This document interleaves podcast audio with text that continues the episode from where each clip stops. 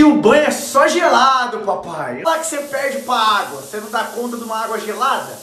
Como que você quer ganhar 10 mil reais por mês? Aí se liga, tem gente que vai ver a parada do, da água gelada e vai falar assim, nossa, Tito, que exagero! Não, não, eu tô falando uma parada aqui, pega, pega na minha mão, tô falando sobre padrão mental, padrão de mentalidade. Cara, uma vez que você educa a tua mente a vencer uma água gelada, como que você vai perder pra tua cama? Eu tô te falando, como que você vai perder pro sono? Como que você vai perder pra um pedaço de bolo, pra um brigadeiro, pra uma garrafa de cerveja, pra um cigarro?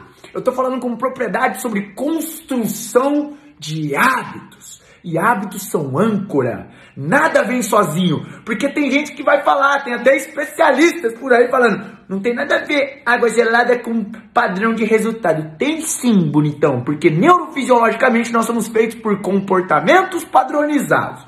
Tudo aquilo que a gente faz um padrão mental, nós conseguimos levar para outras áreas da vida. Hábitos são âncora. É muito mais fácil uma pessoa que bebe cerveja cheirar um pó do que uma pessoa que treina todos os dias cheirar pó. Faz sentido o que eu tô te falando? Então olha que bem para mim, hábitos são âncora. O que eu tô convidando você é, comece a criar padrões de mentalidade, padrões de hábito que vão fazer com que você chegue aonde você quer almejar e as coisas acontecem pelas pequenas coisas. Por isso que falam, como que você quer conquistar o mundo se você não arruma nem tua cama?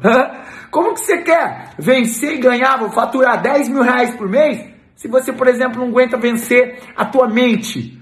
Você não aguenta treinar, você não aguenta passar pelo esforço físico, do cansaço, do domínio próprio, daquela voz, calar a voz e fala assim: para, para de treinar que já tá bom. Como?